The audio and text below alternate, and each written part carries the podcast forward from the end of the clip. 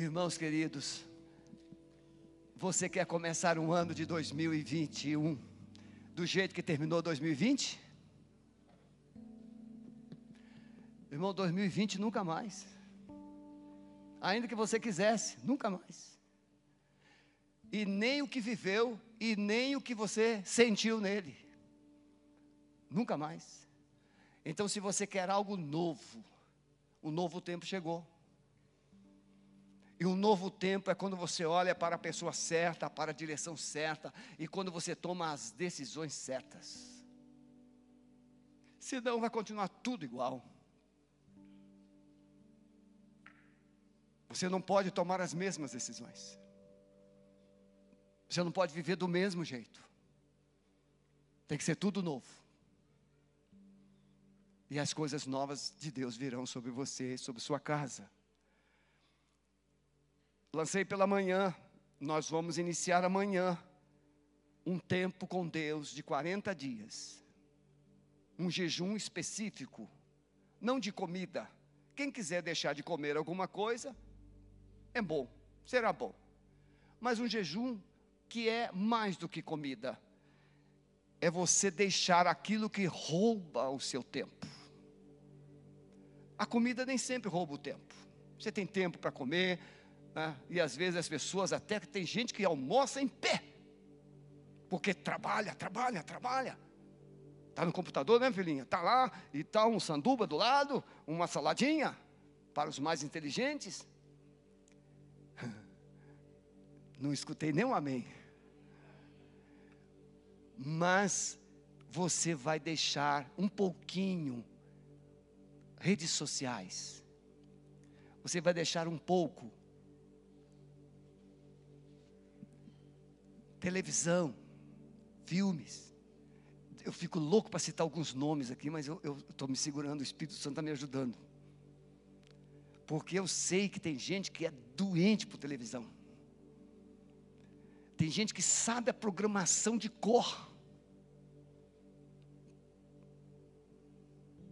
Séries, séries, tudo de cor. Mas, pastor, o que, que tem de errado nisso? Não estou falando que está de errado, só, só estou dizendo que você está investindo tempo. Ver um filme é lazer, mas ficar preso à televisão é cativeiro. Ontem mesmo eu vi um filme com a minha família sobre um advogado. Não vou dar spoiler. Mas um filme maravilhoso de um advogado negro que defende as causas negras no país. Filme extraordinário, que tem princípios, que tem valores, que te compunge, constrange você a ter uma cabeça mais nobre. Então, essas coisas não dá para ver. Mas então quero desafiar você: menos redes, menos WhatsApp, menos YouTube, menos isso, menos Instagram, Facebook. Meu Deus do céu, tem gente que é tão cativo que vai no Facebook, nem, pra, nem que seja para dizer bobagens. Faz uma coisa errada, tira uma foto e coloca no Facebook. Parece até que ninguém vai ver. Mas tem gente que quer que se veja o que ele está fazendo errado. Então você vai fazer um esforço de pegar toda essa coisa que rouba o seu tempo e você vai colocar o pé da cruz por 40 dias. Mas só isso, pastor? Não, claro que não. Essa é a limpeza. Você primeiro limpa a casa e depois você mobile a casa. O que, que você vai fazer no lugar desse tempo? Vai escolher um bom livro para ler. Bom livro, um livro que vai fazer diferença. Por exemplo, vou citar aqui, Até que nada mais importe, do pastor Luciano Subirá. Depois ele deve me dar alguma coisa.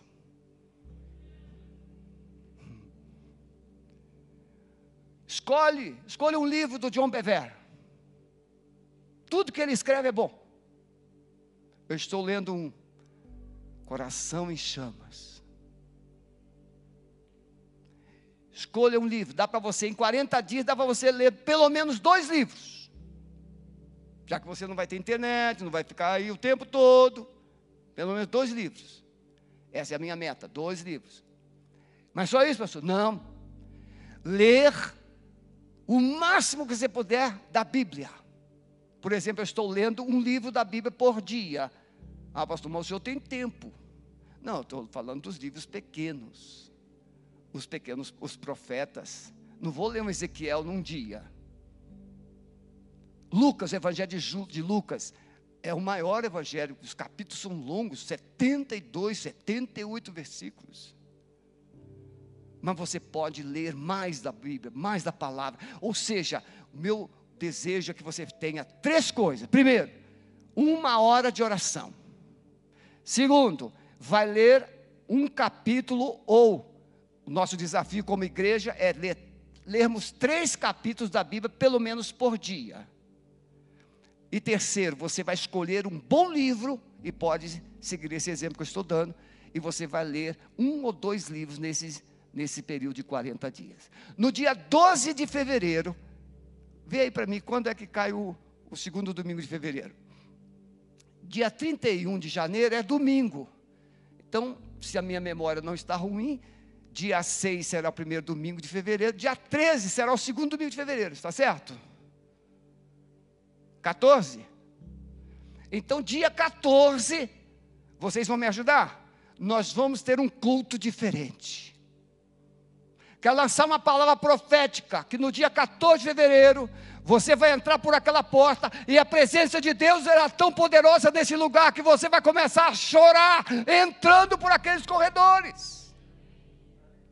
Porque não é o tempo que retém Deus, Deus virá junto com você. E quando você estiver cheio de Deus, você vai entrar, cada membro da igreja cheio de Deus, e a glória de Deus vai encher este lugar. E as pessoas entrarão aqui e elas vão se quebrantando, se rendendo, se dobrando diante dele. Amém, meus irmãos? Então, 14 de fevereiro será o culto da vitória. Qual é o objetivo, pastor maior? quebrar na sua vida, quebrar na sua família obstáculos que Deus tem encontrado para te abençoar. Quer ver um obstáculo? Coração ranzinza, magoado. Tem gente que carrega um depósito de mágoa. Como é que Deus vai te abençoar se você carrega um depósito de mágoa? Coração resistente ao novo de Deus. Você vai ler Isaías, por exemplo, 64, 66, 64, ele vai dizer que Deus é o oleiro, nós somos o barro. E Deus quer fazer um vaso novo. Deixe Deus te falar nesses 40 dias. Eu posso ouvir um amém? Você que está me ouvindo em casa, você que está me ouvindo durante a semana que você baixou essa mensagem, entre, caminhe conosco, 40 dias. 40 dias mais de Deus, 40 dias mais de Deus. Pastor, e se não funcionar? Você não perdeu nada. Se não funcionar, você não perdeu nada. O meu pastor, da igreja que eu me converti, pastor Lindolfo, nós tínhamos uma amizade tão grande. Eu vou pregar sem esboço, porque o Espírito Santo mandou parar tudo. Então, mudei o tema, tive que mandar lá, mudar lá, porque meu coração estava em guerra desde hoje cedo. Meu pastor Lindolfo dizia assim: se aceitar Jesus, não te levar para o céu, já valeria a pena, porque ele te livra de uma montanha de encrenca. É verdade ou não é, irmão? Quando a gente anda com Jesus, a gente, vai, a gente não frequenta os lugares mais perigosos. Quando a gente anda com Jesus, a gente não toma as decisões mais absurdas da vida. Então, se aceitar Jesus não nos levasse para o céu, já seria um grande negócio. Mas o bom, o bônus é que ele leva a gente para o céu. Quem crê em mim, como diz as Escrituras, rios de águas vivas fluirão do seu interior. Aquele que ouve essas minhas palavras e crê, tem a vida eterna e não entrará em condenação, mas passou da morte para a vida. É muito mais do que uma religião, é uma esperança. A mensagem que nós vamos trazer veio hoje ao nosso coração. Ezequiel 37. Você conhece bastante, creio que todos aqui já devem ter lido pelo menos uma vez esse texto. Versos de 1 a 14. Veio sobre mim a mão do Senhor, e ele me levou no espírito do Senhor e me pôs no meio do vale que estava cheio de ossos. Tente imaginar agora, você que está na sua casa, você que está aqui, o Espírito Santo pega você pelos cabelos, e claro que você não ia sentir nada, é uma, uma visão espiritual, e leva você voando no Espírito, e leva você no meio de um vale imenso, cheio de ossos secos. E aí o Espírito pergunta: Filho do homem, poderão reviver esses ossos? Talvez você responda: o que o profeta respondeu. O Senhor que sabe.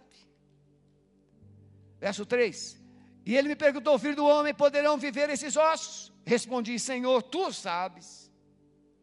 Então me disse: profetiza. Profetizar é declarar, profetizar é falar em nome do Senhor. Profetiza sobre estes ossos e diz-lhes: ossos secos. Ouvi a palavra do Senhor. Assim diz o Senhor Deus a esses ossos: Eis que vou fazer entrar em vós o fôlego da vida e vivereis. E porei nervos sobre vós, e fareis crescer carne sobre vós, e sobre vós estenderei pele, e porei em vós o fôlego da vida e vivereis então sabereis que eu sou o Senhor. Por que, que ele está dizendo assim? Vou fazer o fôlego voltar, fazer a vida voltar, e vocês ficarão sabendo que eu sou o Senhor. Porque eles haviam morrido porque haviam se afastado do Senhor. Tem, nós estamos vivendo em cidades de mortos-vivos Conhece órfãos de pais vivos? Nós estamos vivendo no meio de, povo, de, de um povo morto, sem esperança, sem alegria.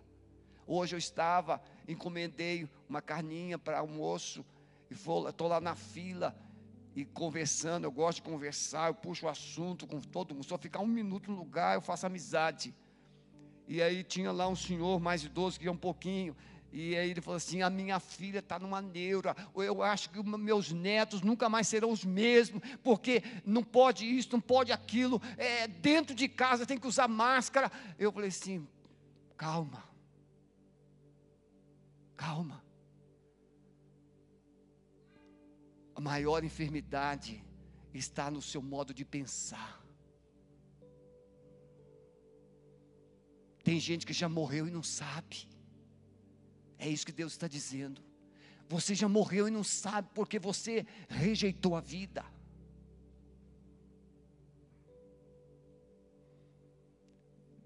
Eu disse, eu tenho netos. Está aqui o, o sogro do meu filho, está aqui, o Osmar. As, minha neta, as minhas netas vão no parque andar de bicicleta. Claro, com todos os cuidados. Meu filho leva no shopping para tomar um sorvete. Com todos os cuidados. A vida tem que continuar. Você não pode deixar o Covid dizer como você vai viver. Você precisa viver em obediência às leis, mas não obediente ao medo.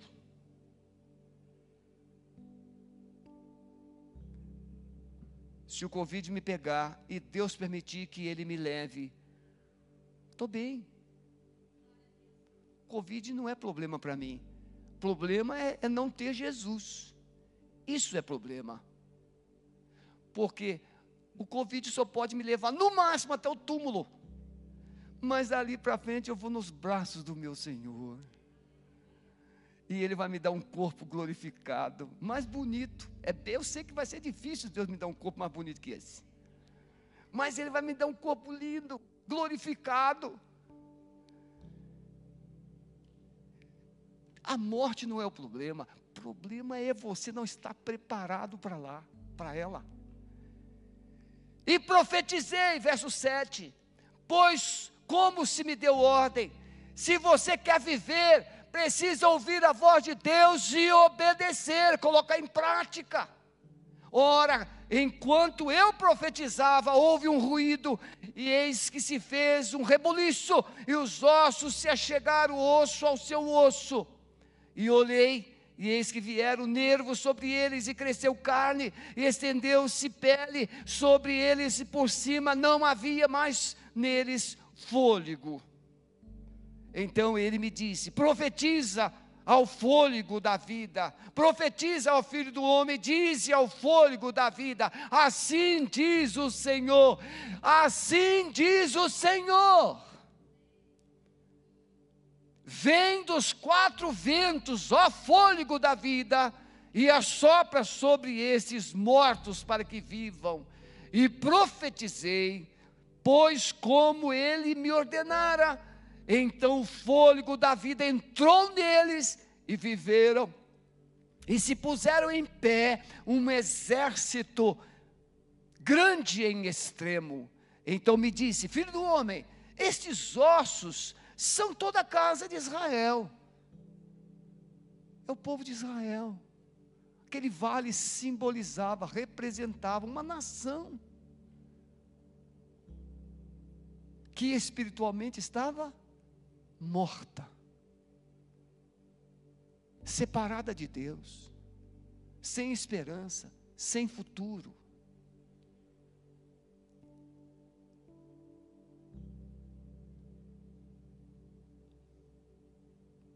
Então me disse, filho do homem, esses ossos são toda a casa de Israel. Eis que eles dizem: os nossos ossos secaram-se, pereceu a nossa esperança, e nós estamos cortados. Quem é que disse? Eles, os ossos. A nação, o povo, disse: morremos, perecemos, não há mais esperança. Deus está mostrando que o povo, meu querido, minha querida, estou dizendo para você que é exatamente isso que está na mente do povo hoje. A gente vai morrer, a gente vai morrer, a gente vai morrer, a gente vai morrer, a gente vai morrer. Aqui, ó. O que que eles disseram? Eis que eles dizem, verso 11: os nossos ossos secaram-se e pereceu a nossa esperança e estamos todos cortados. Portanto, profetiza e diz-lhes: Assim diz o Senhor Deus: Eis que eu vos abrirei as vossas sepulturas. Sim, das vossas sepulturas vos farei sair, ó povo meu, e vos farei, e vos trarei a terra de Israel e quando eu vos abrir as sepulturas e delas vos faz, fizer sair, ó povo meu, sabereis que eu sou o Senhor. E porei em vós o meu espírito e vivereis, e vos porei na vossa terra, e sabereis que eu, o Senhor, o falei e o cumpri, diz o Senhor. Amém, meus irmãos? Sepultura aqui era o lugar onde eles estavam presos. Sepultura é o lugar onde alguém está que ele não pode sair sozinho. Nenhum morto sai da sepultura sozinho. Ou alguém vai lá e cava e tira, ou ele vai ser ressuscitado. Só tem dessas duas formas. Deus estava dizendo: vocês estão enterrados lá na Babilônia, vocês estão sepultados no Egito, vocês estão sepultados em todos os lugares da terra, porque vocês foram espalhados, mas eu os trarei de volta. eu vou trazer a vida de volta à nação. Meus irmãos, a nossa palavra é bem simples. Você só não vai entender se você decidir não entender. O contexto no capítulo 36, Deus fala da vinda do Espírito Santo. Deus mostra todo o estágio de rebeldia, de desobediência, de idolatria, de erros e pecados que a nação de Israel tinha cometido. Deus mandou profetas, Deus mandou mensageiros, Deus mandou advertências, e eles não quiseram ouvir. Então Deus diz: então eles receberam castigo, eles foram punidos, eles foram para o cativeiro, eles perderam a esperança. Mas agora, no capítulo 36, Deus vai dizer assim, a partir do verso 24: Pois vos tirarei dentre as nações e vos congregarei de todos os países e vos farei, vos trarei para a vossa terra. Então as aspergirei água pura sobre vocês e ficareis purificados de todas as vossas imundícias e de todos os vossos ídolos vos purificarei também vos darei um coração novo, e porei dentro de vós um espírito novo, e tirarei da vossa carne o coração de pedra, e vos darei um coração de carne.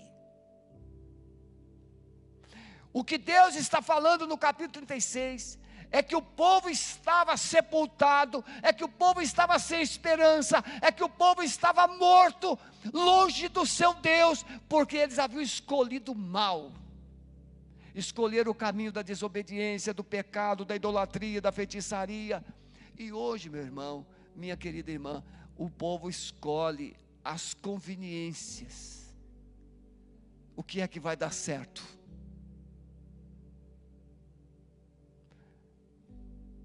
O que, que eu vou ganhar com isso?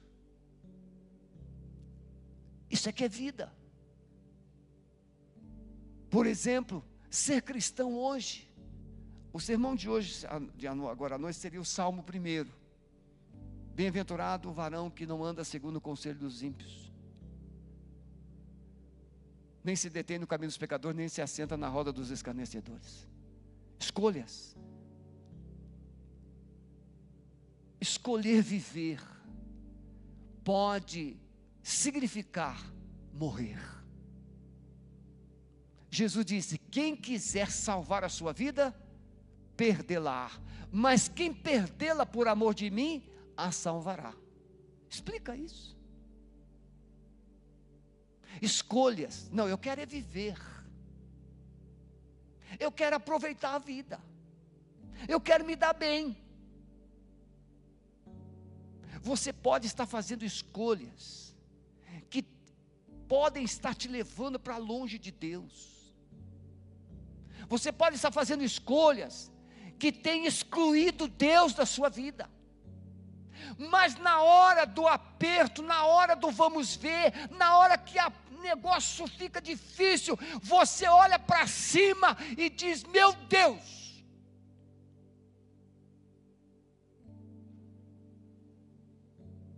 Não funciona assim.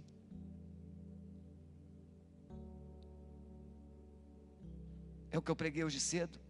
Você precisa ser um bom solo para receber a boa semente e produzir. Nós estamos no tema anual, frutificar, um tempo de restituição.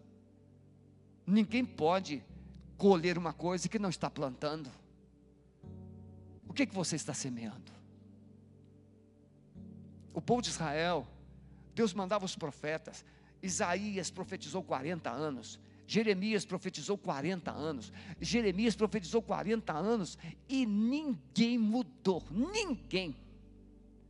No capítulo 20 de Jeremias, ele vai dizer assim para Deus: Senhor, o Senhor me iludiu. Você sabia que Jeremias era noivo quando ele foi chamado como profeta? E Deus disse assim para ele: Você não vai se casar.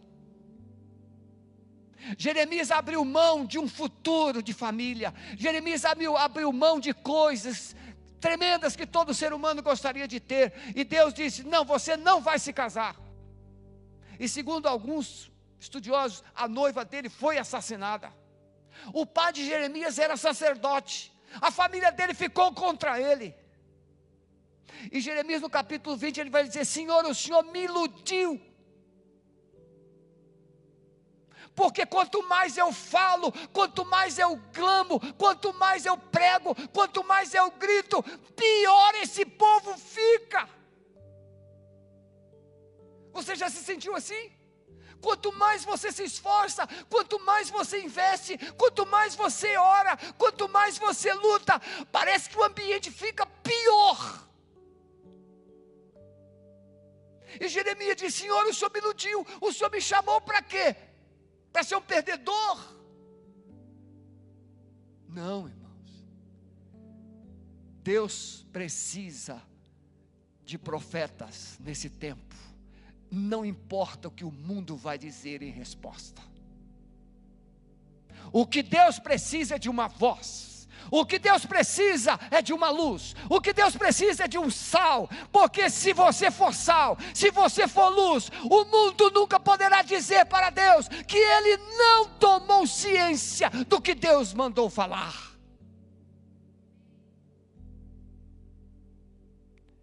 Jeremias disse: Senhor, então eu decidi que não falarei mais, não falarei mais. Mas eis que um fogo começou a queimar dentro de mim um fogo, e então eu não consegui deixar de falar.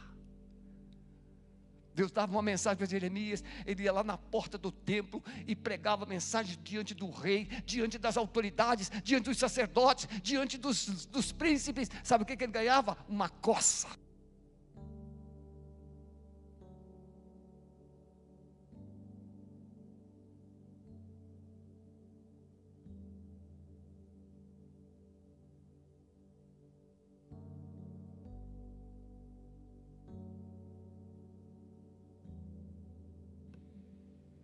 Dentro do poço.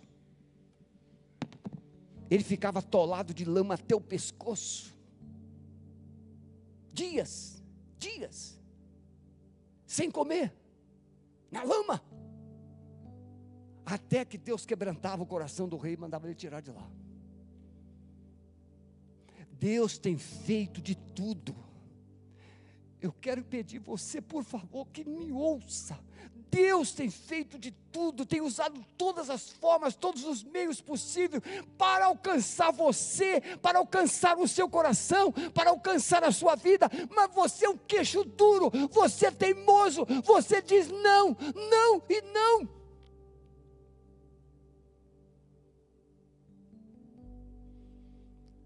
Aí acontece, sua vida se torna um deserto, sua casa se torna um vale de ossos secos. Não tem mais esperança, não tem mais futuro. Nada é por acaso. Nada é por acaso. Tem uma causa. Tudo que o homem, Gálatas, Paulo escrevendo aos Gálatas, ele disse: Irmãos, não vos enganeis Deus não se deixa escarnecer. O que o homem semear, isso também ele fará. O que semeia na carne vai colher morte, mas o que semeia no espírito vai colher vida.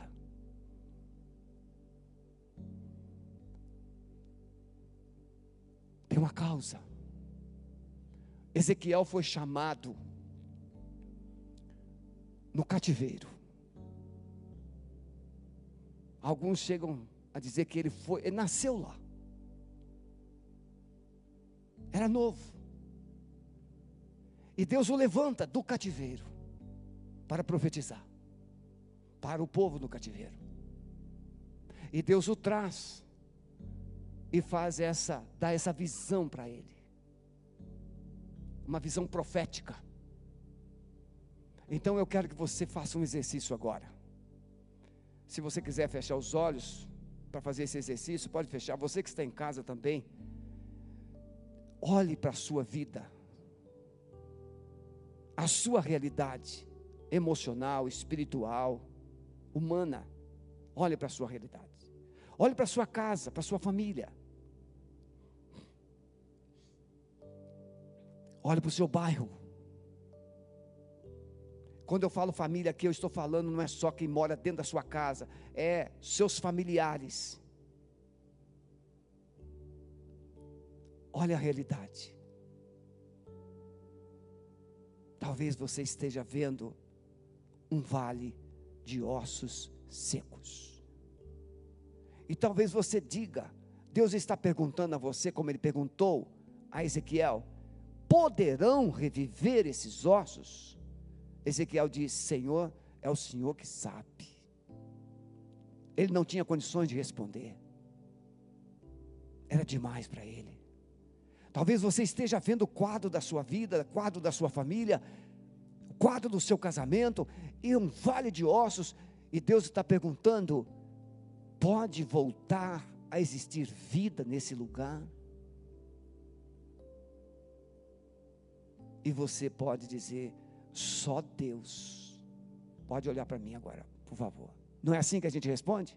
Só Jesus. Não é assim que a gente responde? Meu, só Jesus na causa. Pois é. Então esse é o quadro e essa é a causa: desobediência, rebeldia, resistência espiritual corações empedernidos, endurecidos. Depois em casa você lê o capítulo 36, para entender o 37. Aí quando chega no 37, ele diz assim: Veio sobre mim a mão do Senhor e me levou. Então a primeira coisa é: a vida acabou para mim. Ossos é ausência de vida. Davi diz em Salmo 32: Enquanto eu me calei, a tua mão pesava sobre mim. Os meus ossos eram como um deserto, era sequidão. Você já viu? Quem aqui é psicólogo, psicanalista? Sequidão gente que perdeu a perspectiva da vida, desertos. Tem gente que só vê morte, só vê fracasso, nada, ele não consegue ver um brilho. Quando eu caminho no Parque Barigui, tem período que as árvores estão floridas, e tem algumas árvores lindas. Eu estava correndo com um rapaz, e eu parei perto de uma árvore e falei assim: Fulano, olha essa árvore. Você já tinha observado essa árvore? Ele disse: Puxa, pastor, mas que coisa linda essa árvore, né? Eu não tinha percebido. Sabe o que, que as pessoas percebem na sua, na sua, no seu bairro, na sua rua? Os buracos no asfalto. O cachorro que late e não deixa você dormir de noite. Só isso. Ah, na minha rua tem um cachorro lá que late a noite toda. Na minha rua está cheio de buracos. Meu carro sempre bate no mesmo buraco. Você não consegue enxergar aquele jardim lindo que tem na sua rua. Você não consegue enxergar o verde que está lá. Você não consegue enxergar as fachadas das casas lindas e bem conservadas que estão lá. Você não consegue ver as crianças correndo nas calçadas. Você só vê buracos e coisas feias. Jesus disse que o que está cheio o coração fala a boca. E Jesus disse que a, os olhos são a candeia do corpo. Se os teus olhos forem bons, todo o teu corpo terá luz. Mas se os teus olhos forem maus, quão trevas você está vivendo?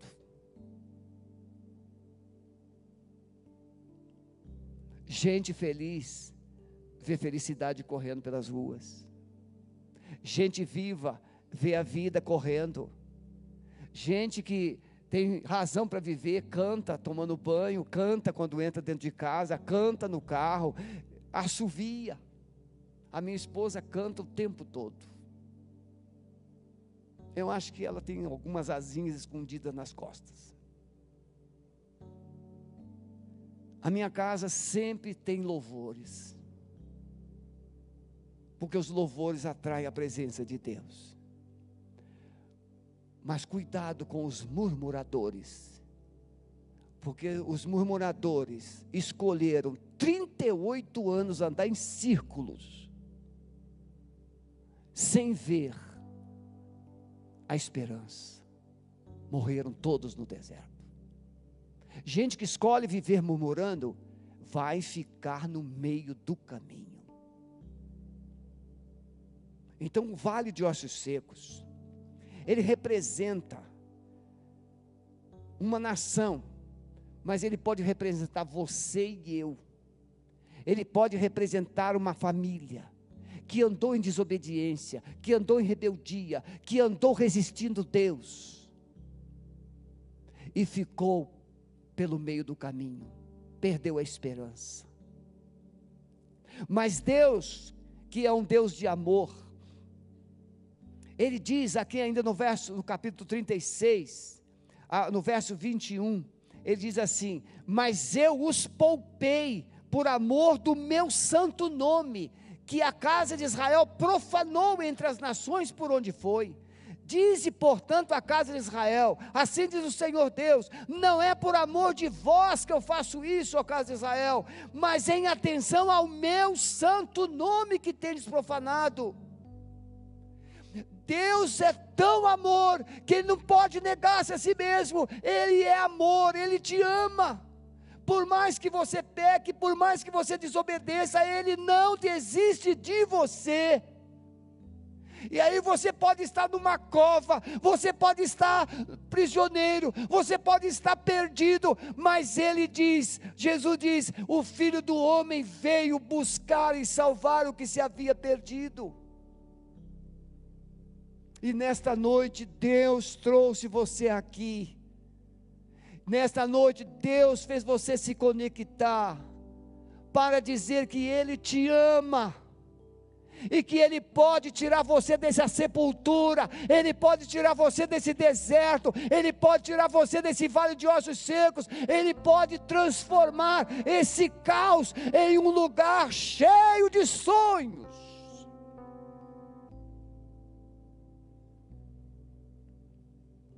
E o que é que precisa, pastor? Acontecer, fazer, o que é que precisa para eu experimentar esse novo de Deus? Esse novo de Deus. Duas coisas. Filho do homem, profetiza. Você já percebeu? Uma pessoa pode estar com a vida toda esmulambada, uma pessoa pode estar com a vida de ponta cabeça, uma pessoa pode estar todo fora do lugar, casamento, família, vida financeira, vida pessoal, está tudo desarrumado, tudo. Já, você já viu gente que anda com a roupa amarrotada? Não é aquela camisa da moda que parece que está amarrotada, mas é, é moda. Aliás, se o pobre usá-la, ele é relaxado. Mas o rico, ó. Oh, moda nova. O rico pode usar camisa amarrotada, que é moda. O pobre é um relaxado. Então você que é pobre, é melhor passar. Para não sofrer duas vezes. Mas você já viu gente que anda com aquela camisa, aquela roupa? Eu vou, eu não, não, não vou citar, não vou citar, não vou citar. Tem alguns lugares que você vai e você percebe que os funcionários estão com a camisa amarrotada. Isso acontece muito com rapazinhos novos, trabalham nesses lugares. E é do jeito que ele acorda, ele pega. Ele esqueceu de pedir a mãe, ou a mãe saiu para trabalhar e não foi. Ele pegou aquela camisa do jeito que ela estava e tacou no corpo e deu uma esfregada e vamos lá. Mas você conhece gente que está com aquela camisa quinadinha, aquela calça né, esticadinha, todo arrumadinho. Aí você olha assim, puxa vida, né? Está arrumadinho. Mas você sabe, aquele que está com a camisa amarrotada. Tem gente que está com a sua vida amarrotada. A vida descuidada, vida abandonada desleixada. Mas Deus está dizendo assim: eu posso arrumar você, eu posso endireitar você, eu posso dar significado a você. Eu posso trazer o brilho de volta. Aí essas pessoas que têm essa vida toda assim desmantelada, elas encontram Jesus. Irmãos, eu estou falando de mim. Eu chegava em casa às vezes três da manhã, quatro da manhã. E um dia eu cheguei em casa, era quase três horas da manhã, Daniel, e eu estava com fome. E a única coisa que eu achei na minha casa naquele dia foi macarrão. E eu peguei o macarrão, joguei lá na panela para cozinhar. E aí fui procurar o tempero, não tinha sal. Tinha tomate, mas não tinha sal. Eu fiquei com tanta raiva de mim, que eu tinha dinheiro para comprar uísque, para comprar Campari, que eu era viciado em Campari, cerveja, pagar baladas, mas eu não tinha dinheiro, não tive o cuidado de comprar sal. E eu comi o macarrão sem sal, porque eu estava com fome.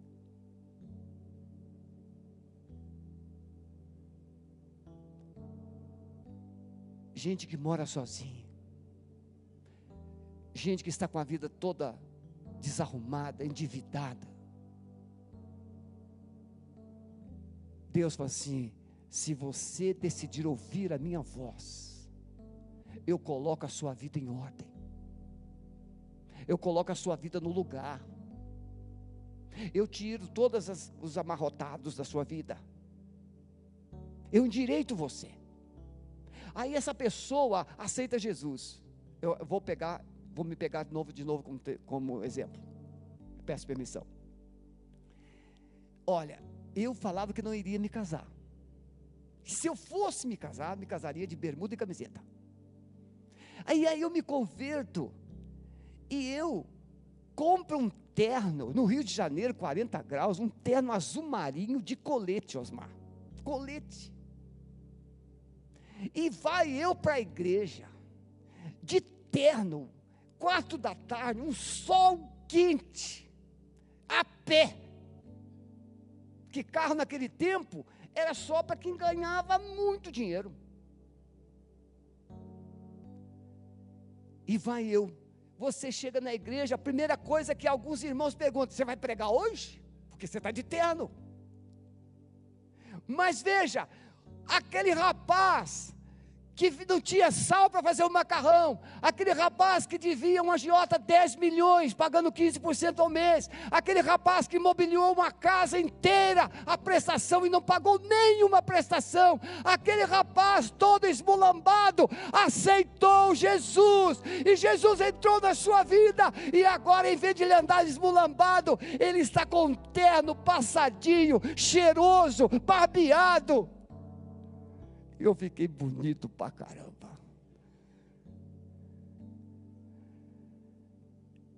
Deus coloca tudo no lugar. Em dois anos eu paguei tudo que tinha de dívida. Então é isso que Deus está falando para o povo. Profetiza. O poder da palavra tira você do buraco. O poder da palavra tira você desses infernos. O poder da palavra restaura a sua história. O poder da palavra coloca você de volta na sua família. O poder da palavra coloca você centrado no seu casamento. O poder da palavra traz o significado de filho e traz o significado de ser pai. Poder da palavra ossos secos, ouvir a palavra. Se um osso seco consegue ouvir a palavra, por que, que você não pode ouvir? Pode. E o texto diz que quando o profeta falou, ossos secos, ouvir a palavra do Senhor, os ossinhos começaram a se mover. Cada um achou o seu lugar. Olha para mim. Deus tem um lugar para te colocar numa engrenagem de vida, num projeto de vida. Você está desse jeito porque você quer, Deus quer mudar isso. Mas você precisa ouvir aquele que ouve essas minhas palavras. Eu posso ouvir um amém? Você crê nisso? Que o poder do Evangelho pode tirar você do mais profundo abismo e colocar você sobre uma rocha. Olha o Salmo 40. Eu esperei com paciência pelo Senhor, e Ele ouviu o meu clamor, tirou-me de um lago horrível, colocou os meus pés sobre uma rocha e firmou os meus passos, e colocou um cântico novo na minha boca.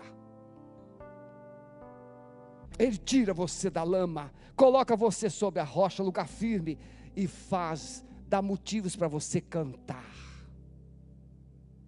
E terminando, depois de colocar tudo em ordem, ossinho nos, cada ossinho no seu lugar. Você sabe que o corpo humano representa a igreja. Cada membro é um de nós. Cada membro do corpo é um de nós. Então, Deus tem o poder de colocar você no corpo, no seu devido lugar. Se você é mendim, se você. é, é polegar? É polegar. Às vezes eu me perco. Ele faz de você. Não, não precisa ser dedo duro. Ele coloca você no lugar.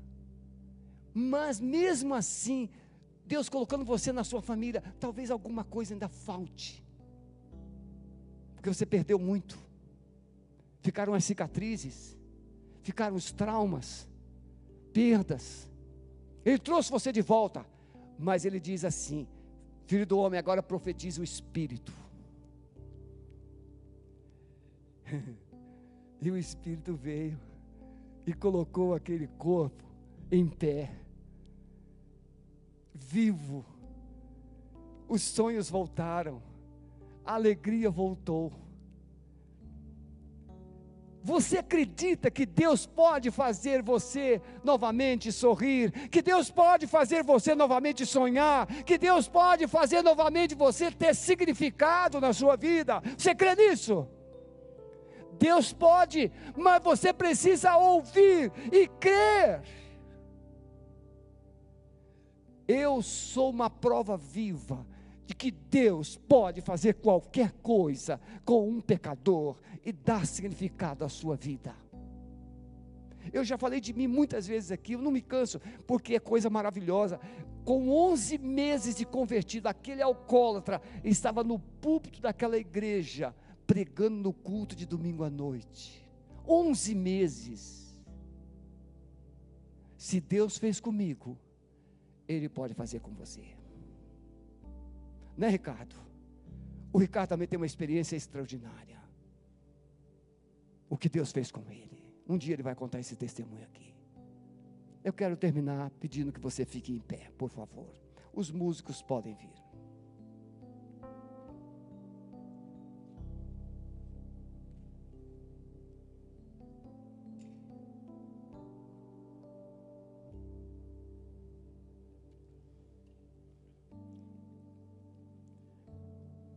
O seu passado não pode voltar.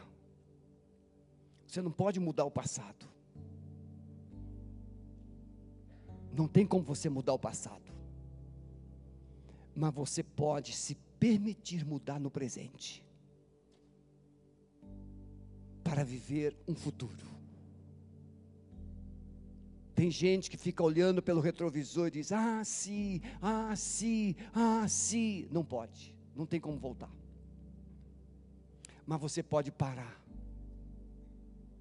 e deixar Deus mudar hoje, no seu presente, para que você possa viver um futuro. Ninguém conhece a sua vida, só você e Deus. Ninguém conhece suas emoções, só você e Deus. Ninguém conhece as escolhas, só você e Deus. Ninguém sabe o que você está pensando agora, só você e Deus. Mas ninguém também pode tomar a decisão de crer, só você. Jesus disse: se você pode crer, tudo é possível. Se você puder crer, tudo é possível. Nesta noite, você que está em casa, você pode decidir crer que Ele está tirando você do túmulo do buraco, da sepultura, da perdição, da derrota do passado, e está colocando você sobre uma rocha, está soprando vida sobre você, sobre a sua casa, sobre a sua família. E você que está aqui, você sabe que decisão precisa tomar, você sabe. Os ossos ouviram e se mexeram. E quando eles tomaram o seu devido lugar, seus devidos lugares, o Espírito de Deus veio e trouxe a vida de volta. Quero te dar essa última palavra. Enquanto você não ouvir a voz de Deus e se permitir tomar o seu devido lugar, onde Deus planejou para você, não haverá mudança. Você precisa se colocar no lugar que Ele mandou. Agora, se você nesta noite entende que está na hora de ouvir a voz de Deus e deixar a sua vida totalmente nas mãos dEle, crendo que Ele pode mudar a sua história, eu quero orar por você. Levante a sua mão, em nome de Jesus. Deus abençoe, Deus abençoe, Deus abençoe, Deus abençoe vocês. Há alguém aqui que nunca entregou a sua vida a Jesus e nesta noite quer fazer, eu quero entregar minha vida a Jesus. Eu quero entregar a minha vida a Jesus, crendo que ele é o seu, o meu salvador. Levante a sua mão. Eu quero entregar minha vida a Jesus como meu salvador. Não não tenha medo. Ele pode, hoje você pode estar tendo a sua oportunidade ímpar eu quero entregar a minha vida a Jesus como meu Salvador. Eu quero crer nele. Pode levantar sua mão. Deus abençoe meu filho. Deus te abençoe. Há mais alguém? Eu quero entregar minha vida a Jesus, crendo com, nele como meu Salvador. Há mais alguém? Vamos adorar o Senhor. Amado Espírito Santo eu quero entregar essas vidas preciosas nas tuas mãos. Eu quero crer que hoje, corações, lares, famílias estão deixando de ser vales de ossos secos, estão se tornando um jardim regado do Senhor. A vida está voltando, a esperança está voltando, as promessas do Senhor estão voltando para esses corações nós os abençoamos assim. Nós pedimos que o Senhor guarde esses corações. Nós colocamos o sangue de Jesus sobre as suas mentes, sobre as suas vidas. E aqueles que estão nos acompanhando pela internet, Senhor, nós lançamos uma palavra de vida sobre esses corações e sobre essas famílias, sobre essas casas. E profetizamos que estão mudando, está havendo uma transformação uma nova história está começando em nome de Jesus. Vamos adorar o Senhor? E assim nós estaremos encerrando. Depois o pastor Alves estará aqui para é, ajudar você na saída. Deus te abençoe. Muito obrigado a você que nos acompanhou pela internet. Muito obrigado. Deus abençoe você e Deus abençoe a sua família em nome de Jesus. Adoremos encerrando o nosso culto.